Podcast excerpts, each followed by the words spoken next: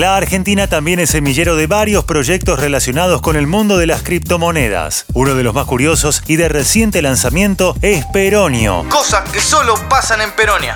Una criptomoneda estable anclada en USDC, otra cripto atada en valor al dólar, que quiere ofrecer a los argentinos la posibilidad de dolarizarse sin cepo ni límite. Te cuento los detalles después de las presentaciones.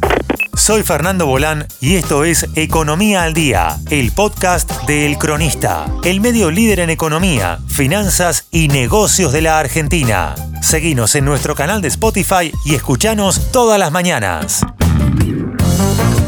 El mercado argentino actual es muy activo en todo lo relacionado al mundo de las criptomonedas. ¿Estamos activos, papi? Al punto que se estima que las compras de criptomonedas podrían triplicarse en Argentina durante este 2022, según una nueva encuesta centrada en la intención de compra que tienen las personas en América Latina para este tipo de activos.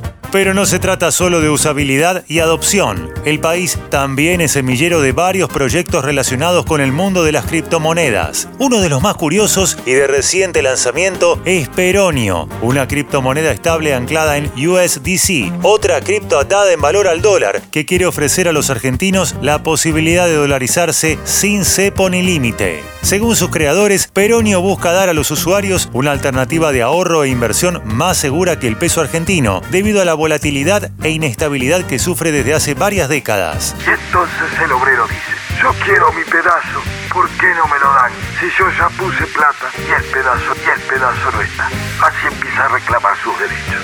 A esto agregaron que su proyecto quiere ser la criptomoneda líder a nivel nacional, mediante una confiabilidad sólida durante el tiempo que haga que los usuarios se multipliquen de forma exponencial.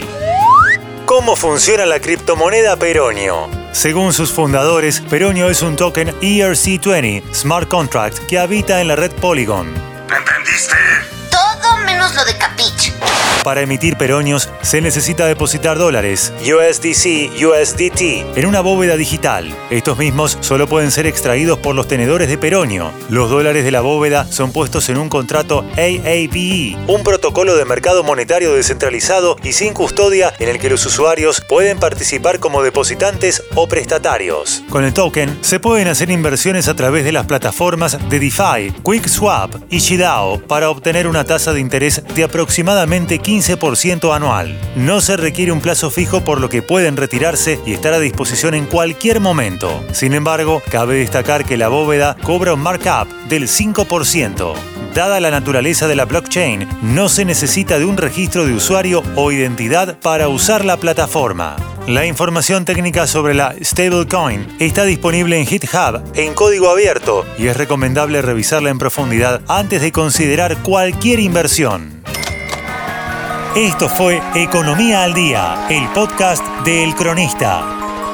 Seguinos en nuestro canal de Spotify y escuchanos todas las mañanas. Y si te gustó el podcast, podés recomendarlo. Coordinación Periodística Sebastián de Toma.